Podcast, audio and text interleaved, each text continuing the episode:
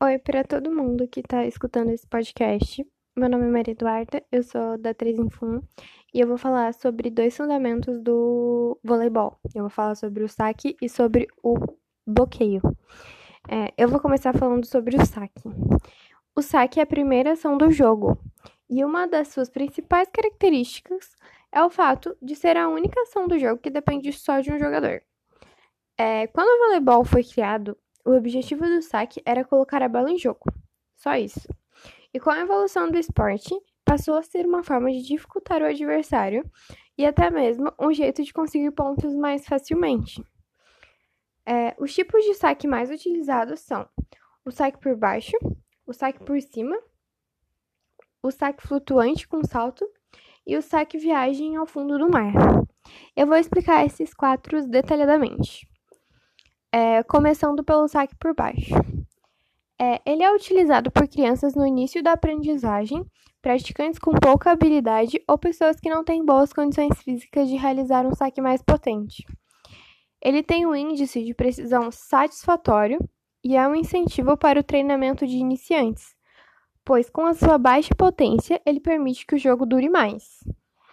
É, agora eu vou explicar sobre o saque por cima, que é o saque tipo tênis. O saque por cima é bem mais potente do que o por baixo. Ele exige um maior controle motor do jogador e é o tipo de saque mais utilizado por praticantes de nível intermediário. Além de ser utilizado no alto nível, é um saque mais agressivo do que o por baixo.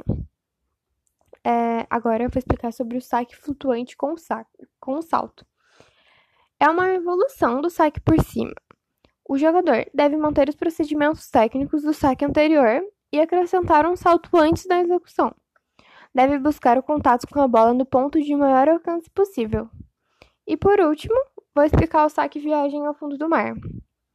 É o saque mais forte que se conhece. Consequentemente, ele é usado para os jogadores de alto nível. E para sua execução, o atleta ele deve lançar a bola para o alto e fazer um gesto semelhante ao da cortada golpeando a bola no ponto mais alto e imprimindo uma rotação da bola de cima para baixo, através de uma violenta flexão do punho. É, e lembrando que é importante para o jogo que, que todos os jogadores saibam utilizar mais de um saque. Enfim.